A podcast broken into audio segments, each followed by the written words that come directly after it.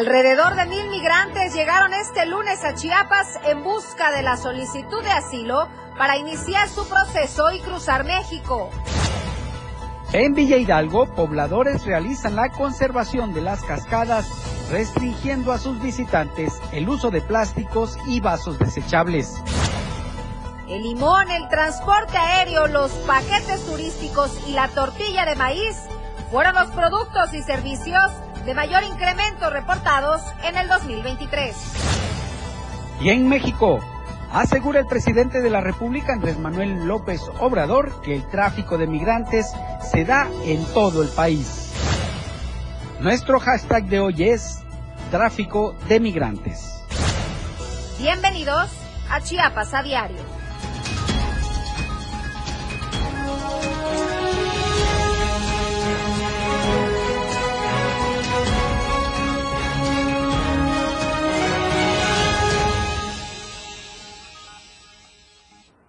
Están? Muy buenas tardes, qué gusto saludarlos. Gracias por acompañarnos una tarde más, puntual de las 2 de la tarde, como todos los días, a través de la señal de 97.7, la radio del diario. Saludo con todo el gusto del mundo a todos nuestros radioescuchas, que quienes están aún aquí en la capital, quienes están regresando de vacaciones, reincorporándose a sus actividades, pues los invitamos a que nos acompañen durante esta hora de información, que tenemos información puntual, relevante, de último minuto que compartirle. Le recuerdo que tiene a su disposición todas nuestras plataformas digitales. En Instagram, Diario de Chiapas Oficial, Twitter, arroba Diario Chiapas. Estamos también en Facebook como Diario TV Multimedia. Nos encuentra también en TikTok y en Spotify. 32 grados el día de hoy en la capital chiapaneca. ¿Cómo estás, Fer? Buenas tardes. Buenas tardes, Viri. Muy bien, 32 grados. La verdad, un poquito más fresco que otros, días. otros días. Nos está dando una tregua el calor. Pero también las condiciones del aire no son tan buenas debido a que hay quemas agrícolas y parte de lo que ve usted en la ciudad, particularmente en Tuxtla Gutiérrez, que pareciera que está nublado, Sí. en realidad es humo. Es parte de, lo- De las la- de las quemas, de las consecuencias de las quemas que se dan en otros municipios y que son arrastrados estos humos hacia la capital del estado por los fuertes vientos que hay. Así que hay que protegerse también, hay que evitar hacer ejercicio al aire libre eh, hasta donde se pueda y bueno, cuidar a, ni- a niños y adultos mayores. Así Bien. es, Fer, porque el calor, aunque como bien lo mencionaste, ya nos dio tantita tregua, el solecito, porque es que habíamos estado a 40 grados. 40 Fer. grados, imagínate. Ya con miedo de salir, porque Y pues uno se derriten falta. los bombones. lo que, y, lo que, y lo que falta, Vivi. Pues es y que lo, lo que, que falta, falta, ¿eh? Porque todavía vienen las temporadas de calor más fuertes. Y luego ahí anda uno queriendo tomar solo agua mala para refrescarse, pero usted no lo haga, usted tome agua de fruta de temporada. Damos inicio a esta hora informativa, por supuesto con la editorial del día de hoy. El edil de Yajalón le ve la cara a los chapanecos. Aquí la editorial. Editorial de Diario de Chiapas.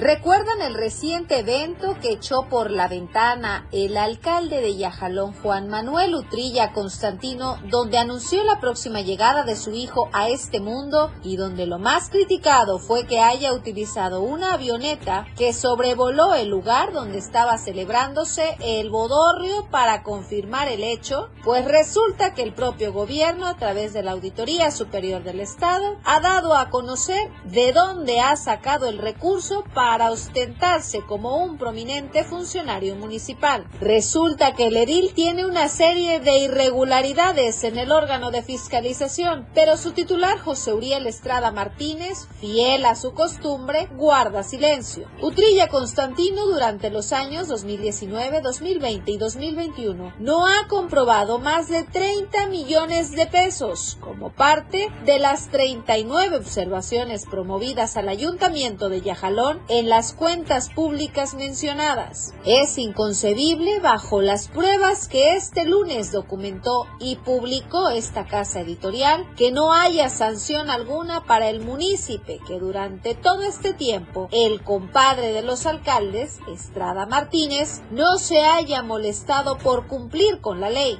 Si hubo engaño a la población de Yajalón, pues que corran las demandas correspondientes ante el Congreso del Estado y la Fiscalía General del Estado. Claro, en este caso está también la complicidad de la Comisión de Vigilancia que se encarga de verificar que los alcaldes cumplan con la normatividad y no continúen ignorando las tropelías del edil. En este peculiar caso de posibles fraudes a la hacienda pública, tanto peca el que mata a la vaca como el que le agarra la pata. El municipio reporta obras terminadas, pero estas son fantasmas. Solo en la memoria y en los reportes oficiales del ayuntamiento existen al declararlos ante la Auditoría Superior del Estado como una meta cumplida. Son números de la Auditoría Superior del Estado, no de este medio informativo, como suele acusar el frenético Estrada Martínez. No estamos inventando. La gran pregunta en este sexenio es, ¿dónde está el trabajo de la 68 legislatura local para vigilar que se aplique la ley? Si este es el trabajo que realizan en el Congreso y en la Auditoría Superior del Estado, entonces, ¿a qué se dedican? ¿Cuál es su función?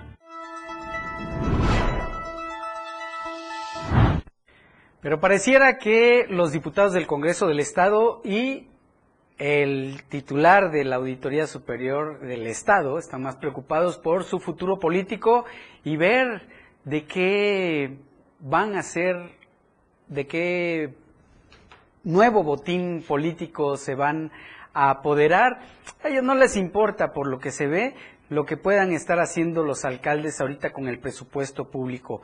Hay una acusación grave de un desvío de 30 millones de pesos, por lo menos, del alcalde de Yajalón, quien, como ya vimos, sus excesos no tiene ni siquiera la modestia de ocultarlos, de ser menos ostentoso. No, al contrario, para ellos, para ellos el presupuesto público es lo que menos les importa, que se friegue el pueblo.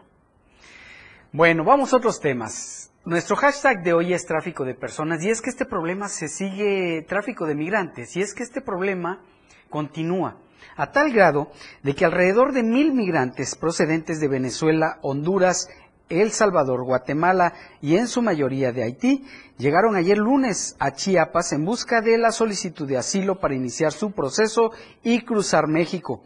Los migrantes afirmaron que no regresarán a sus países porque vienen huyendo de la mala situación política, económica y la falta de empleo y que su objetivo es llegar a los Estados Unidos. Cientos de migrantes de diversas nacionalidades hacen largas filas para realizar trámites migratorios en Tapachula. Paralelamente, salió una nueva caravana de esta ciudad de unos mil migrantes que decidieron partir caminando y abandonar el proceso ante las autoridades mexicanas, arriesgándose a los peligros para llegar a la frontera norte. En las oficinas de regularización migratoria del Instituto Nacional de Migración también se aglomeraron cientos de migrantes que ya han realizado su protocolo en la Comisión Mexicana de Ayuda a Refugiados, donde tramitarán sus visas por razones humanitarias. En otros temas, como parte del operativo Salvaguarda esta Semana Santa, el grupo de auxilio dio a conocer los reportes atendidos.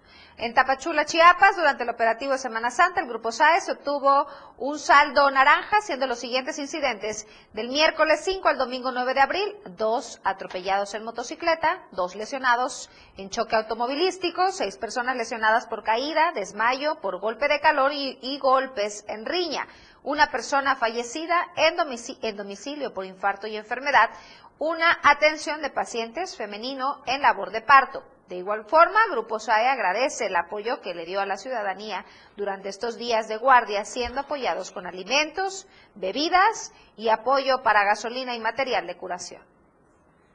Por cierto que eh, ayer platicaba con una fuente gubernamental y me confirmaba que ya durante esta primera semana de vacaciones de Semana Santa ya se habían registrado por lo menos seis personas fallecidas en balnearios, ríos y en zonas costeras de Chiapas. Todas estas muertes, es, por lo menos estas seis personas relacionadas con el tema de las vacaciones. Así que si usted sigue vacacionando en cualquier sitio turístico de la entidad, tenga por favor muchísimo cuidado, extreme precauciones, no deje a niños solos o desatendidos, porque las desgracias pueden ocurrir en un abrir y cerrar de ojos. Si usted no sabe nadar, no se aventure a meterse en zonas profundas de ríos, de eh, zonas costeras, de playas.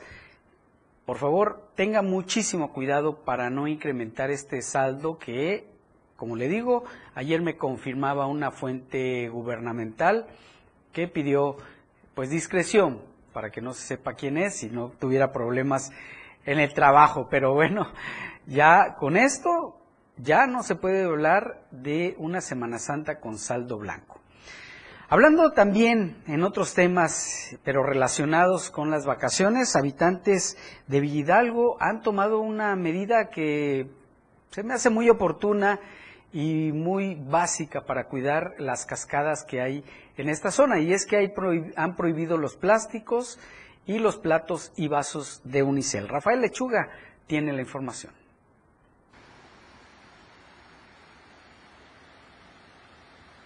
En la costa de Chiapas se encuentra un atractivo natural conocido como Villa Hidalgo, ubicado en el municipio de Tuzantán, en el que pobladores realizan la conservación de esta área natural y como parte del cuidado de este lugar, restringen a visitantes el uso de plásticos y vasos desechables.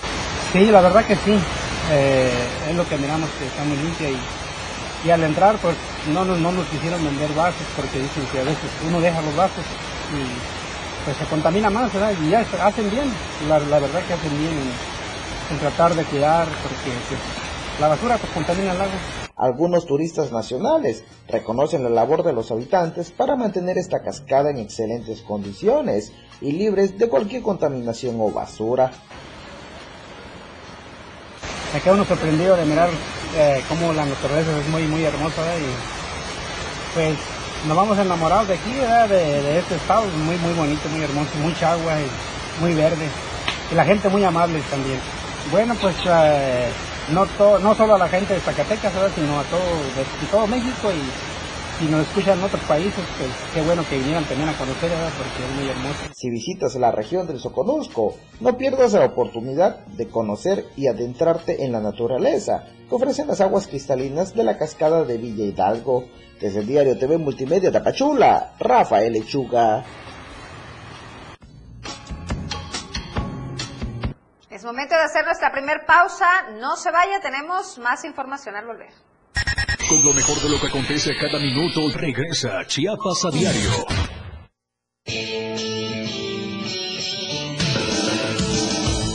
El estilo de música a tu medida. La radio del diario 97.7 FM. Las dos, con 13 minutos. Celebrando el Día de las Niñas y Niños. En la radio del diario sacamos el niño que llevamos dentro y te invitamos a que nos acompañes este domingo 30 de abril en punto de las 11 de la mañana en la plancha del Parque Bicentenario. Los locutores de la radio del diario se han disfrazado de tus personajes favoritos para alegrarte el día y te regalarán muchos juguetes y dulces. Pero sobre todo te harán pasar una mañana muy amena y divertida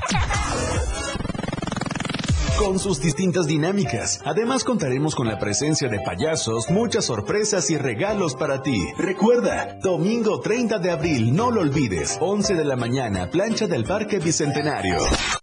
La radio del diario 97.7 FM. Sacando el niño que llevan dentro. Jugando contigo a todos lados. Entrevistas, invitados, música y mucho cotorreo. El show del patrón. Escúchalo de lunes a viernes de 4 a 5 de la tarde. Es un completo despapalle. Pásate una tarde muy amena con El Show del Patrón. Algo fuera de serie. Por esta frecuencia, 97.7 FM, la radio del diario.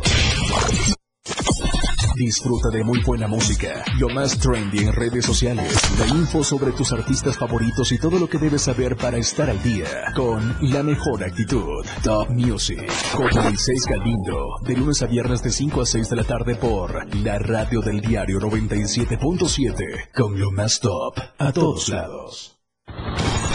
Efraín Meneses te informa en Chiapas al cierre. Escúchalo de lunes a viernes de 7 a 8 de la noche. La información cambia a cada momento. Una manera distinta de informarte en Chiapas al cierre. Con Efraín Meneses por el 97.7 FM. La radio del diario. El estilo de música a tu medida. La radio del diario 977. Contigo a todos lados. Viridiana Alonso y Fernando Cantón ya están de regreso en Chiapas, a diario.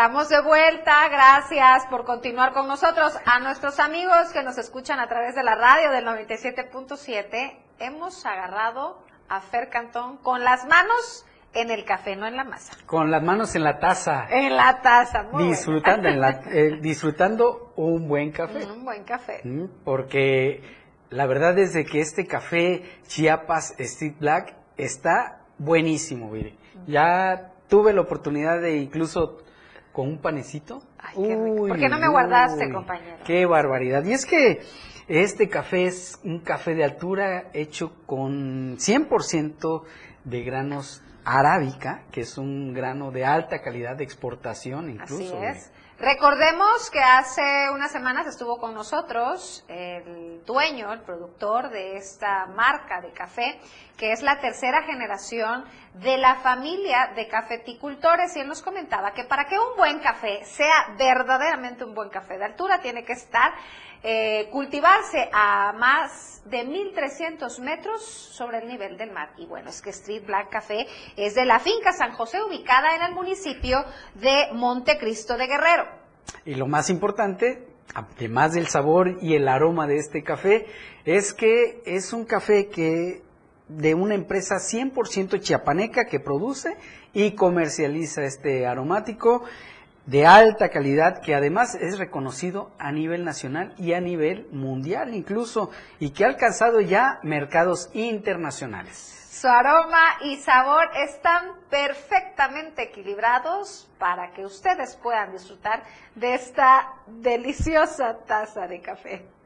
Seguramente usted se preguntará, ¿y dónde podemos encontrar Chiapas Street Black? Bueno, lo puede encontrar en todas las sucursales de los restaurantes Vips y además lo puede pedir a través de la página de Facebook Urban Chiapas Coffee. Así que hay la presentación de un kilo, de medio kilo y de un cuarto para que usted elija cuál es la que más le conviene, pero eso sí, no deje de disfrutar Chiapas Street Black. El café de Chiapas a diario, de todos, de todos, ¿eh? Porque la verdad, aquí los, los conductores somos los que damos la cara, pero los chicos de producción también disfrutan de este café de Street Black. Espero que para la otra, mi compañero Fer Cantón sí me guarde pancito, porque pues ya dijo que sí disfrutó del pan y no me guardó. Buenísimo. Vamos a otros temas. Nos trasladamos a la zona altos eh, con nuestra corresponsal Janet Hernández, que nos tiene detalles sobre el volanteo que ocurrió esta mañana en la carretera eh, de Cuota. Buenas tardes, Janet, adelante. Hola, tardes con informantes que más de 300 personas integrantes de la organización Luz y Fuerza del Pueblo, adherentes a la sexta declaración de la selva Lacandona, instalaron un volanteo en la carretera de San Cristóbal Tuzla Gutiérrez a la altura del kilómetro 46 para exigir un alto en las tarifas de la energía eléctrica en la región alta. Los campesinos exigieron al gobierno de la República con las tarifas de energía, ya que es un compromiso que hizo Andrés Manuel López Obrador durante su campaña y porque cada familia está pagando de dos mil a tres mil pesos el recibo de luz y únicamente tienen un poco. En entrevista, uno de los representantes señaló que en esta manifestación también se recordó la muerte del general Emiliano Zapata y eh, señaló que no es justo que Chiapas tenga un costo de la energía cuando es un estado que le genera a varios estados y países de Centroamérica. Bueno, comentarte que eh, estuvieron como dos horas, se retiraron y eh, ahorita las vías a, quienes viajan para San Cristóbal, a la zona alto, están libres y lo pueden hacer con toda seguridad. Muchísimas gracias, Janet, por tu reporte. Ahí está la información. Si usted tiene pensado ir a San Cristóbal, disfrutar de estos días de descanso que aún quedan, bueno, hágalo con toda tranquilidad. Ya están libres las carreteras y el paso a San Cristóbal. Fíjese que de acuerdo al Coneval, más de 10.000 localidades en Chiapas se mantienen en rezago. ¿Por qué? Ainer González nos tiene la información. En los últimos 20 años, más de 4.000 localidades chiapanecas pasaron de registrar un grado alto de rezago social a reportar un nivel bajo de rezago social. Así lo destaca el informe Rezago Social Longitudinal para las localidades de Chiapas del Consejo Nacional de Evaluación de la Política de Desarrollo Social, Coneval. El Consejo considera que si bien en las últimas dos décadas Chiapas ha disminuido en un 88% el número de localidades en alto nivel de rezago, el número de localidades en bajo nivel de rezago social ha crecido en un 91%, esto de pasar de 687 localidades en el año 2000 a 8.305 localidades para el año 2020. Por lo anterior, destaca que en los últimos 20 años de medición, alrededor de 361 localidades han mantenido un nivel alto de rezago social persistente.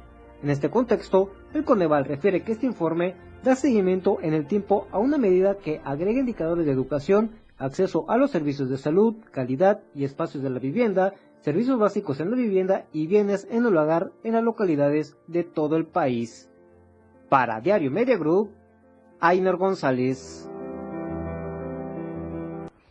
Oye, fíjese que la Asociación Civil No Más Niños Huérfanos de Padres Vivos ACE se manifestó en las afueras del Poder Judicial del Estado de Chiapas para exigir convivencia y trato igualitario de las niñas y niños de padres y madres divorciados ante las posibles irregularidades existentes por parte de los jueces. Carlos Rosales nos tiene más detalles.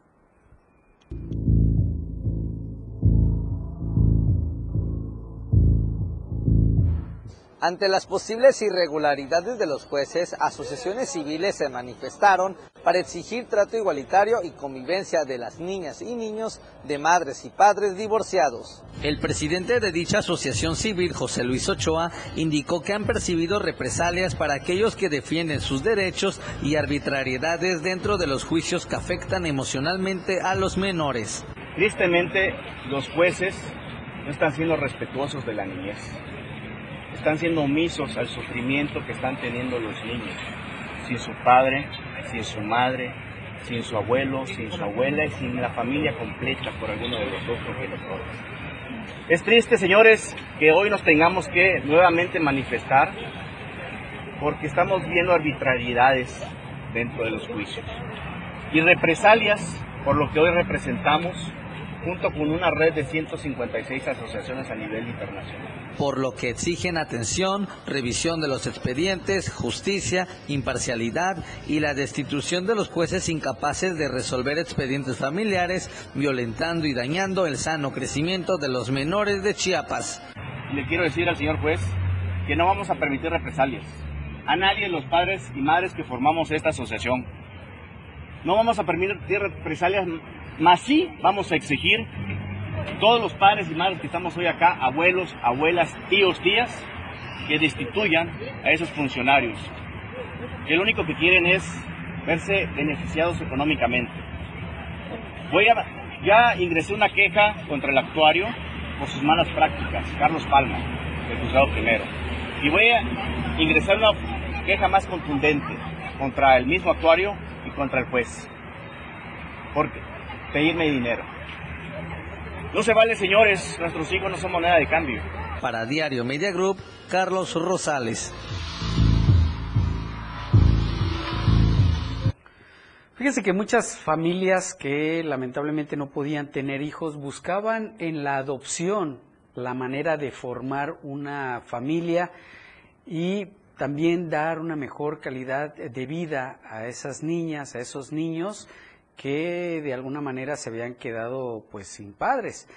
Sin embargo, el trámite para la adopción era tan engorroso que muchos padres desistían, desistían de él o podían pasar años antes de que les otorgaran pues la adopción de una pequeñita o un pequeñito. Afortunadamente ya esos trámites se han simplificado. Javier Mendoza con los detalles.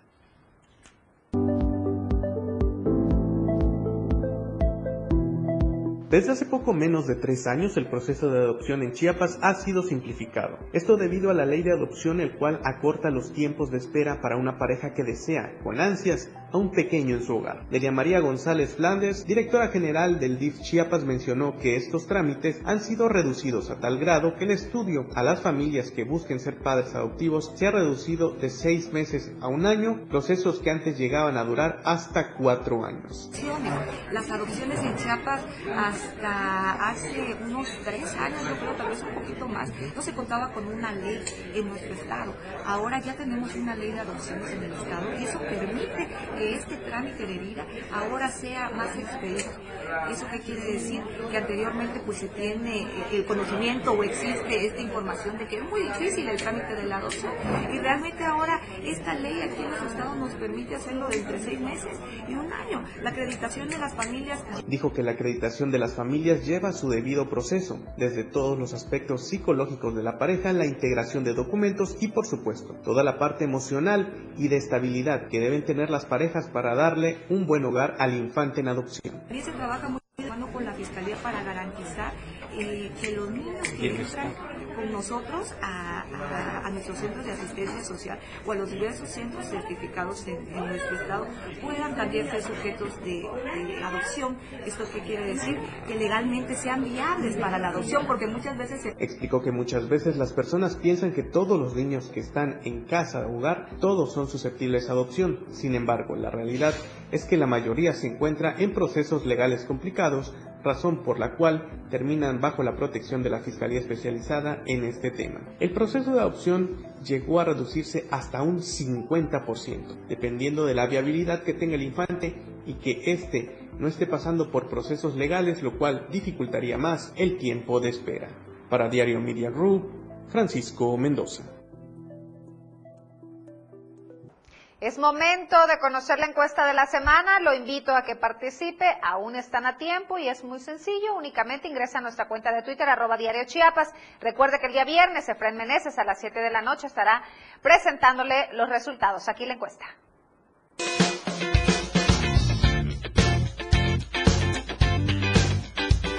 En el diario Media Group nos interesa conocer tu opinión. La pregunta de esta semana es, ¿Ha mejorado el transporte público de tu ciudad? Respóndenos. ¿Sí? ¿Es cómodo y seguro? ¿O no? Sigue siendo pésimo.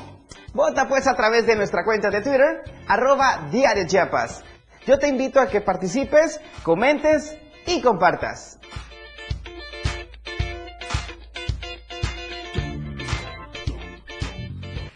Vamos a un corte comercial, por favor, no se vaya, en un momento regresamos. Cada día de la semana, de lunes a viernes, te informan Chiapas a diario. Después del corte, ya regresa. 97.7. La radio del diario. Más música en tu radio. Lanzando nuestra señal desde la torre digital del diario de Chiapas, Libramiento Sur Poniente 1999. 97.7. Desde Tuxtla Gutiérrez, Chiapas, México. XHGTC, la radio del diario. Contacto directo en cabina 961-612-2860. Escúchanos también en línea. www.laradiodeldiario.com 97.7, la radio del diario. Más música en tu radio. Las dos. Con 29 minutos. Chiapas es poseedora de una belleza natural sin rival en todo México. Una gran selva, un impresionante cañón, manglares y playas únicas, además de paradisiacas caídas de agua, visten a nuestro estado con el encanto único de la naturaleza. Chiapas es el estado más al sur de México, la última frontera de nuestro país. Aquí, en este rincón, que también fue el último territorio en añadirse a la República, se encuentra un paraíso de bellezas naturales listo para ser explorado. Ven y disfruta lo que Chiapas tiene para ti. 97.7, la radio del diario. Contigo a todos lados. Cuando defiendo la democracia, defiendo el derecho que tienen tus hijos e hijas para tener un mejor futuro. Cuando defiendo la democracia, defiendo el derecho que tienen todas las personas con discapacidad de ser tomadas en cuenta. Defendemos a quienes antes no podían votar. Cuando defiendo la democracia, defiendo todo lo que hemos logrado las y los mexicanos junto con nuestro INE. Pero sobre todo, cuando defendemos la democracia, defendemos nuestro derecho al voto libre. Porque el voto libre no se toca. Ahora las noches de lunes a jueves se disfrutan más en compañía de Moisés Jurado. Disfruta de la mejor música de ayer, hoy y siempre, en punto de las 9 de la noche en Las Inolvidables de la Radio del Diario, contigo a todos lados. La Radio del Diario 97.7 FM.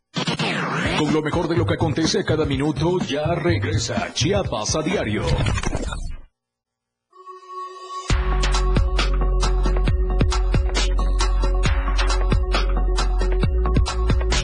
La radio que quieres escuchar, 977.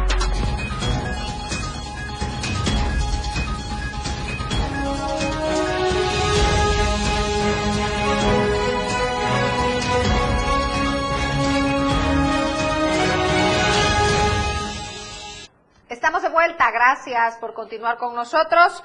Elena del Rosario Torres Villanueva, presidenta de la Fundación Internacional contra Abuso Sexual Infantil Granito de Arena, condenó el abuso por parte del budista Dalai Lama hacia un menor a quien le pidió que le chupara la lengua. Marco Alvarado nos presenta la nota.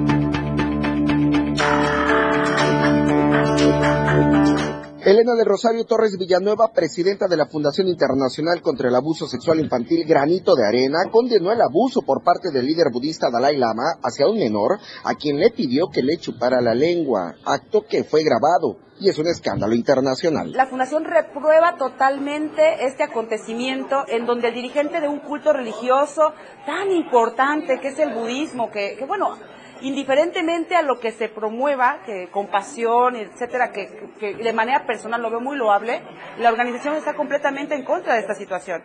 Debemos promover que las niñas y los niños puedan establecer límites. En el video se observa claramente que el niño se aleja e está incómodo con esta situación y que todavía esta autoridad, este dirigente, el Dalai Lama, saque la lengua y le pida al niño que lo toque con su lengua, definitivamente lo desaprobamos. También lamentó que estos abusos sigan ocurriendo por parte de algunos ministros de culto y líderes religiosos que vulneran a las infancias abusando de su poder de influencia, algo a lo que deben estar atentos los padres y las madres. Este tipo de experiencias me la han comentado personas también de otro tipo de cultos religiosos, en donde también por esa figura de autoridad que ejerce esta persona, ya sea pastor, pastora, sacerdote, obispo, obispo, o sea, de diferentes religiones que hay, diversas denominaciones, este, pues sentir esa zozobra de que me abrazaba, este, me hacía hacer esto, ¿no? Entonces yo no sabía qué hacer porque pues era mi autoridad. Para Diario Media Group, Marco Antonio Alvarado.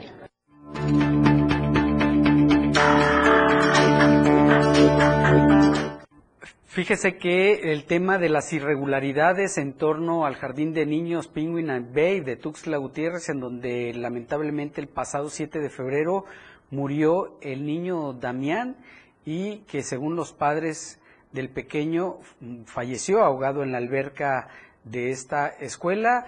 Bueno, pues siguen saliendo a la luz pública. El abuelito de Damián da a conocer nuevos detalles de estas irregularidades.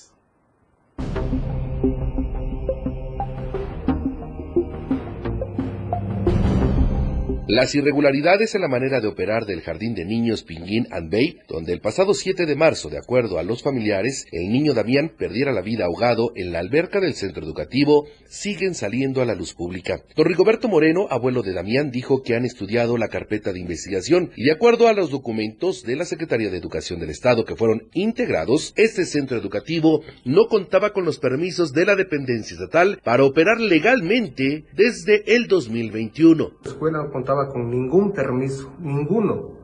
Y en estos días que se murió mi niño, el patrino, mientras anduvo suelto, anduvo metiendo solicitud a Secretaría de Educación y Planeación pidiendo eh, prórrogas o permisos, pero no tiene ni un permiso la escuela Piguina Bay. Estoy revisando que no tiene absolutamente ningún permiso ni de Secretaría de Educación, ni de revalidaciones, ni, ni debe atender a niños con autismo ni con problemas diferentes. Ahí dice que no está capacitado para atender a ningún niño de ese tipo. Cabe hacer mención que incluso no contaba con las eh, normas necesarias de operar en primeros auxilios. Tan solo alcohol y algodones tenía el botiquín de esta institución educativa.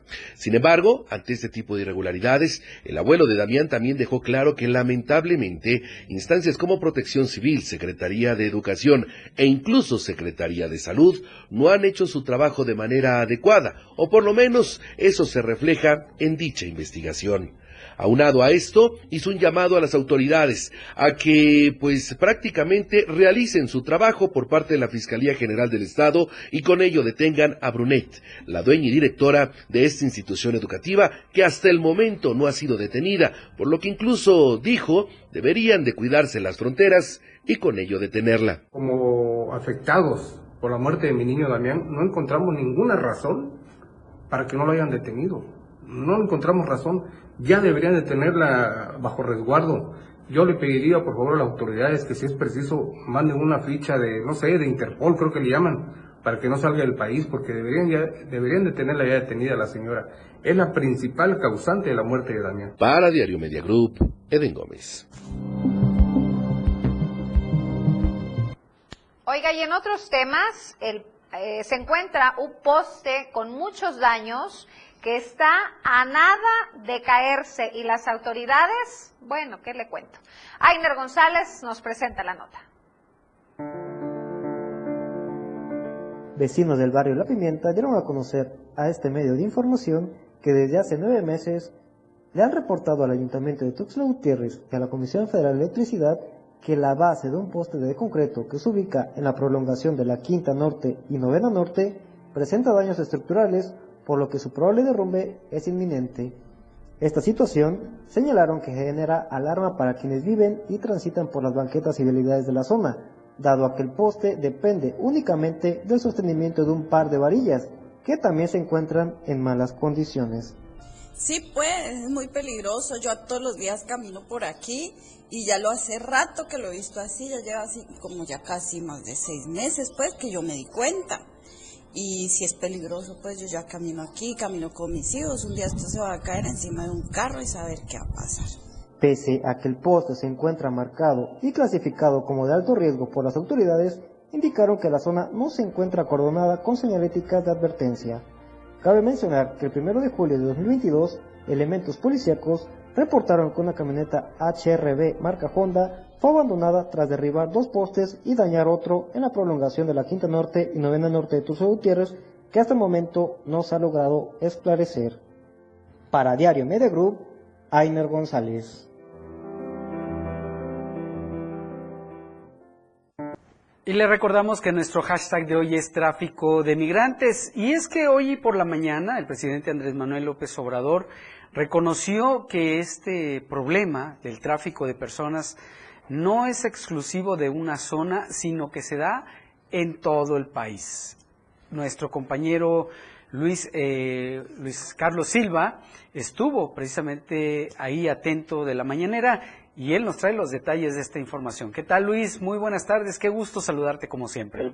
Gracias, estimadísimo Fernando, el gusto es para mí, amigos del auditorio, muy buenas tardes. Efectivamente, desde Palacio Nacional, el presidente Andrés Manuel López Obrador reconoce que en el tema precisamente de los migrantes es en todo el territorio mexicano donde se registra este tráfico de personas, este tráfico de seres humanos que pues muchas veces pasan unas situaciones terribles, hacinados en trailers, en, en furgones de locomotoras y también en sitios muy reducidos donde en ocasiones llegan a fallecer por falta de agua, de alimento y también de aire. Sobre este particular, el jefe del Ejecutivo mexicano aseguró que no es solamente de territorio de San Luis Potosí y de la zona de Matehuala donde se registra este tráfico de indocumentados.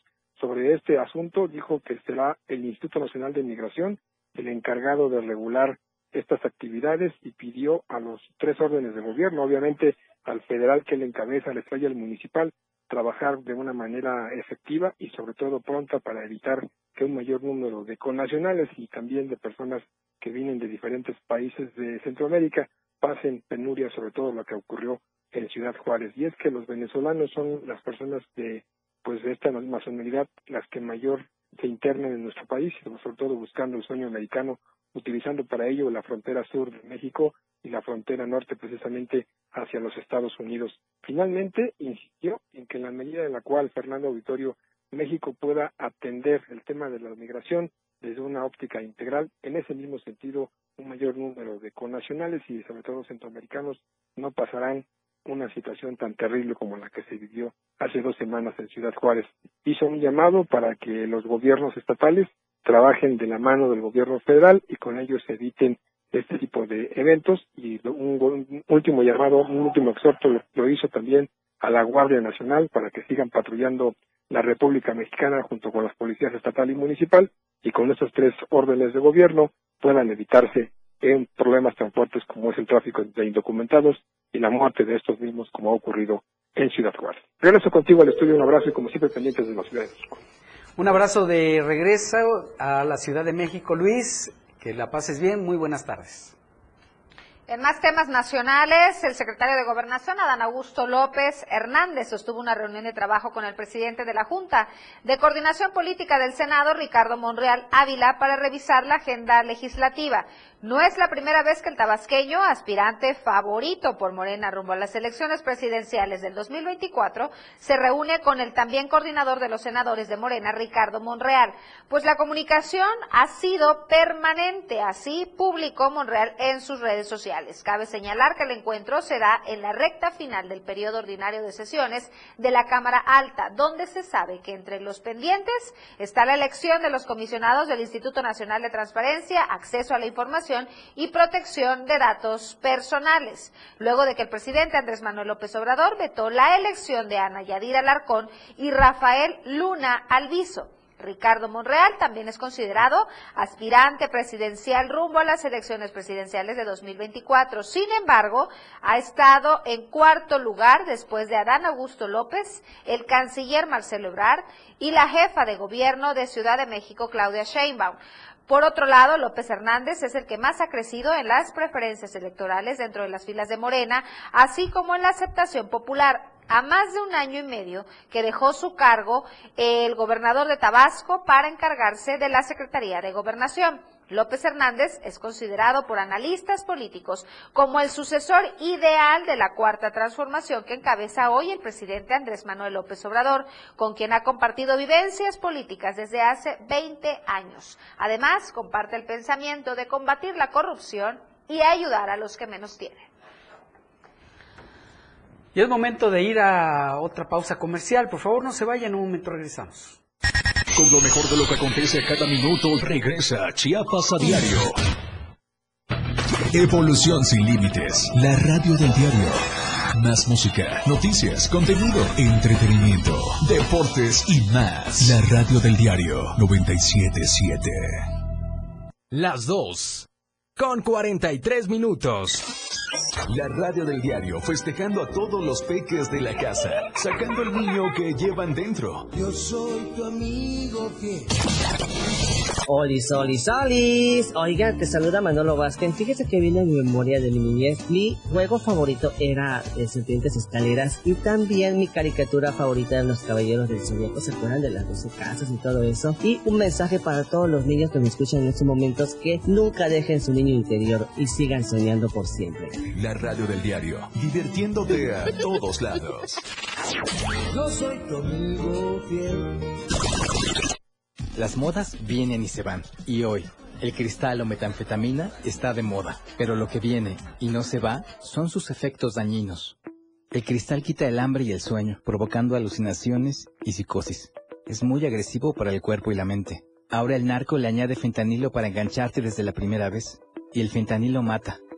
No te arriesgues. Si necesitas ayuda, llama a la línea de la vida, 800-911-2000. Secretaría de Gobernación, Gobierno de México. Inicia tu día con mucho ritmo y sabor. Con los ritmos latinos de la radio del diario. De lunes a viernes de 6 a 8 de la mañana por el 97.7 de FM. Contigo a todos lados. Efraín Meneses te informa en Chiapas al cierre. Escúchalo de lunes a viernes de 7 a 8 de la noche. La información cambia a cada momento. Una manera distinta de informarte en Chiapas al cierre. Con Efraín Meneses por el 97.7 FM. La radio del diario. En el 97.7 FM, la radio del diario se escucha el rock de todos los tiempos y todos los géneros. Escúchalo en Rock Show, conducido por Miguel Sengar. Más de 15 años hablándote de rock. Por el 97.7 FM, la radio del diario. Si es bueno y es rock. Escucha grandes grupos y solistas en Rock Show. De lunes a viernes de 8 a 9 de la noche. 977. La radio del diario. Día a día, semana tras semana, a diario. Toda la información ya está en Chiapas, Chiapas a diario.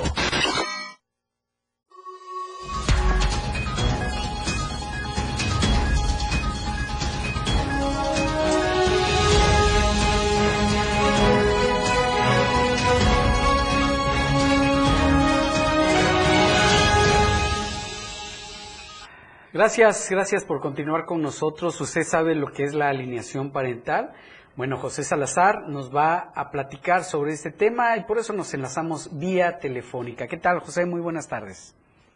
¿Qué tal, Fernando? Muy buenas tardes. Sin duda, la protección de la niñez y la prevalecencia de sus derechos en el marco de la separación que se realizan en los juzgados de los padres cuando estos ya no viven juntos y pasan por un proceso de separación.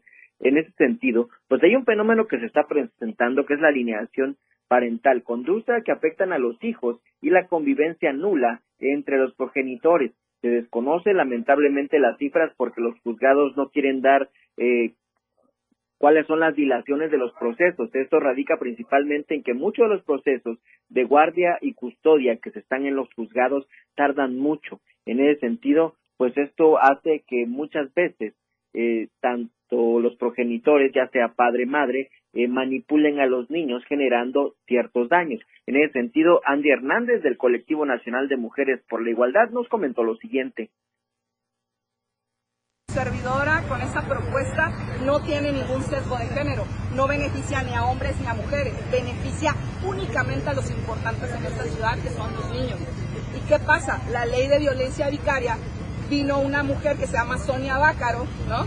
Y dice, es cierto, esto, esto existe, pero solo para nosotras las mujeres. Entonces voy a acuñar el término así, ¿no? Me robo, me robo todo el tema, porque de hecho hay una asociación que se llama Garipac, que es una asociación internacional, donde ya sacaron el fraude científico, el plagio y la falsificación de Sonia Bácaro sobre el tema de alienación parental. Entonces, ¿qué pasa? La ley vicaria solo establece que las mujeres son las únicas víctimas, ajá, que los hombres, o sea, los hombres por su potencial, ¿no? Porque son potencialmente violentadores, son los únicos que ejercen violencia a los hijos para causarle daño a la madre. Entonces, ¿por qué estamos en desacuerdo con la ley vicaria? En primera, porque si se dan cuenta, tiene un sesgo de género, lo cual es violatorio de la constitución política de nuestro país, del artículo 1 y al artículo 4, donde dice que todos somos iguales, hombres y mujeres somos iguales ante la ley, ¿no? Comenzando por ahí. Dos, En ese sentido, Fernando, te comento que pues ya hay una ley en el Congreso del Estado que pretende atender esta problemática. ¿En qué consiste principalmente, Fernando? En que en que prevalezcan los derechos de los niños, la convivencia durante el proceso de separación de los progenitores, con esta finalidad de que a veces los niños son utilizados como escudos o son eh, sometidos a, di- a diversos eh, situaciones que van generando problemas. En este sentido, te comento también que consiste en alguno de los dos progenitores, manipule, chantajee y, y acompaña a este proceso que lo hace más eh, afectivo hacia los niños. En sentido, lo que se pretende es que ya no haya esa dilación en los juzgados del estado de Chiapas y si existe que prevalezca la, los derechos de las y los de los niños de convivir en un ambiente eh, que esté protegido de todo tipo de afectaciones y que principalmente tanto padres como madres logren una convivencia eh, que dé los cimientos para que un niño tenga un pleno desarrollo. Muy interesante este tema, José, y por supuesto que le daremos seguimientos. Mientras tanto, te agradecemos eh, la llamada, estaremos en contacto, que pases una muy buena tarde. Muy buenas tardes. Oiga, en otros temas, alto a las quemas agrícolas, pide nuestro planeta, es la voz joven, palabra joven, por Anflor Fajo.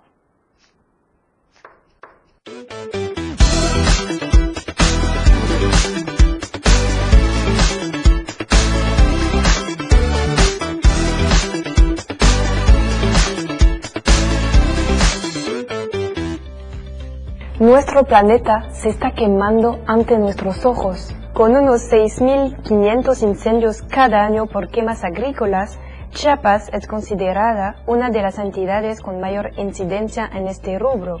En consecuencia, una de las que más contribuye a la emisión de gases de efecto invernadero.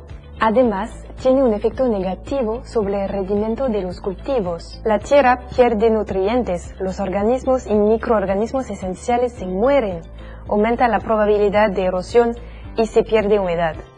En 2020 inició la campaña Chiapas no quema para ofrecer a los productores alternativas como la agricultura de conservación que permite incrementar los rendimientos.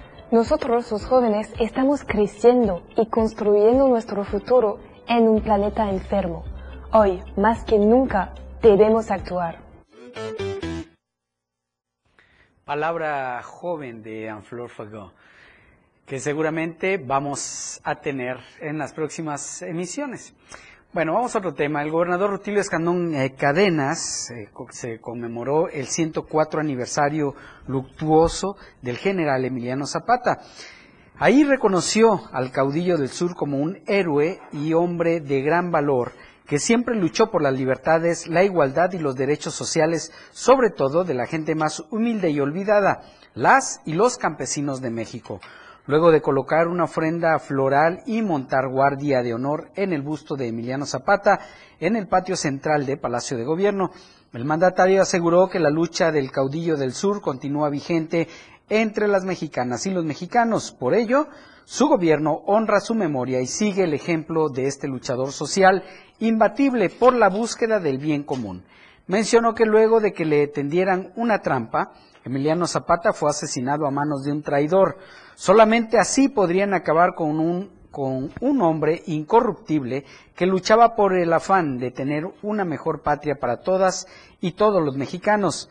En este acto, el gobernador Rutilio Escandón Cadenas estuvo acompañado por la secretaria general de Gobierno, Victoria Cecilia Flores Pérez, la presidenta de la mesa directiva del Congreso del Estado, Sonia Catalina Álvarez, y otros funcionarios del gabinete estatal y de la Secretaría de la Defensa Nacional.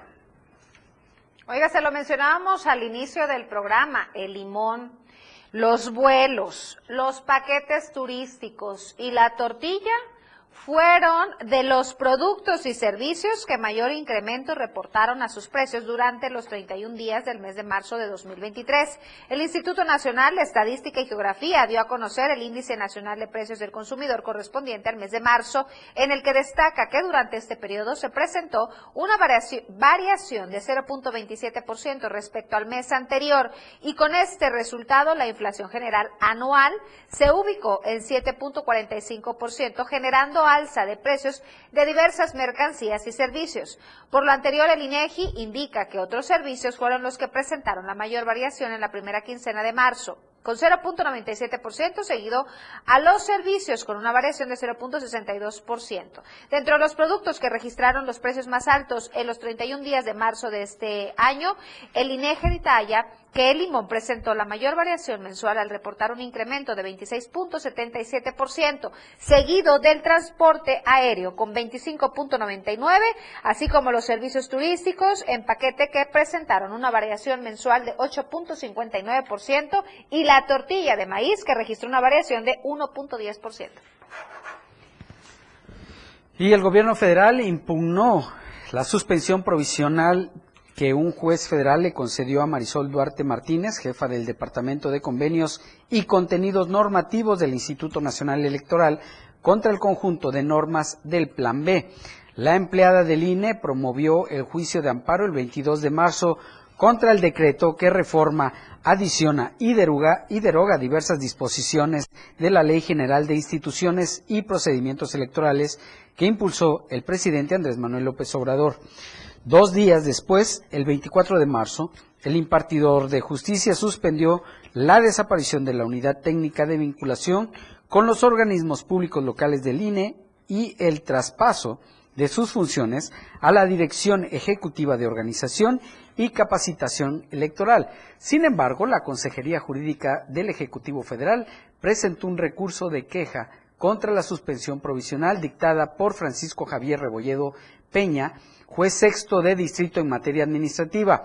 El caso se turnó a un tribunal colegiado, quien en los próximos días determinará si se confirma, modifica o revoca el fallo de primera instancia. Oiga, y antes de despedir el programa, quiero enviar una felicitación muy especial a la princesa de la casa, Dania, que hoy está de manteles largos cumpliendo 13 primaveras. Claro que sí, muchachos, el pastel mañana será. Muchas felicidades, Dania. Y aquí vamos a esperar a tu mamá con el topper, con pastel, con mole, porque así como ella exige, ahora nosotros le vamos a exigir. Como debe ser. Como debe ser. Como debe ser, compañero, el viernes el mole y pastel, muchachos. Claro que sí. Hasta el viernes. Gracias por su compañía. Nos vamos el día de mañana, lo esperamos en punto de las 2 por el 97.7. Aquí le presentamos las noticias. Ahora usted tiene el poder de la información. Que pase muy buenas tardes. La información aún no termina porque a diario se siguen generando las noticias en Chiapas a diario. Acompaña a Viridiana Alonso y Fernando Cantón en nuestra próxima emisión de 2 a 3 de la tarde. E infórmate de lo que acontece en Chiapas. Chiapas a diario. Entrevistas, invitados, música y mucho cotorreo. El show del patrón. Escúchalo de lunes a viernes de 4 a 5 de la tarde. Es un completo despapalle. Pásate una tarde muy amena con El Show del Patrón. Algo fuera de serie. Por esta frecuencia, 97.7 FM, la radio del diario.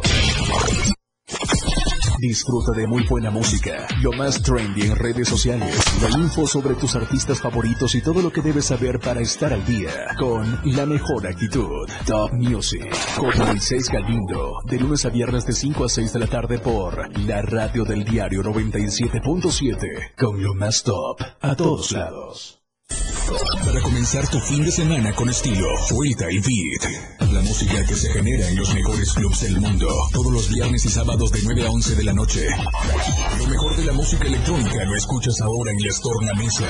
DJ Gumi y DJ Anali OG tienen para ti los mejores sets mezclados en vivo. Fuita y Beat en la radio del diario 97.7. Contigo a todos lados.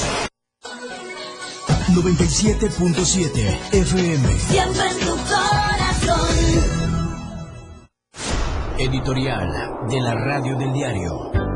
Si hace 20 meses la llegada de Adán Augusto López a la Secretaría de Gobernación fue vista con sorpresa y escepticismo por la clase política, hoy su situación no podría ser más diferente. Su capital político ha llegado al punto de convertirlo en un serio contendiente a la candidatura presidencial de Morena. En primer lugar, ningún otro aspirante puede presumir haberle dado valor a las acciones encomendadas por el presidente López López Obrador y menos todavía haber fortalecido con base en buenas operaciones políticas a la 4T pues ha sido él el que logró los acuerdos con los poderes de la Unión, con gobernadores, gobernadoras, presidentes de tribunales estatales, legisladores locales, presidentes y presidentas municipales, universidades públicas y privadas, organismos empresariales e industriales, órganos autónomos y desde luego con simpatizantes y militantes de Morena. Nadie más. Pero el capital político del secretario de Gobernación va más allá del respaldo que todos estos actores políticos, organismos y asociaciones civiles le han manifestado, sino también en la viabilidad de su candidatura, que se ve reflejada en el incremento de la intención de voto a su favor en distintas encuestas. Además, el presidente López Obrador ha comenzado a percibir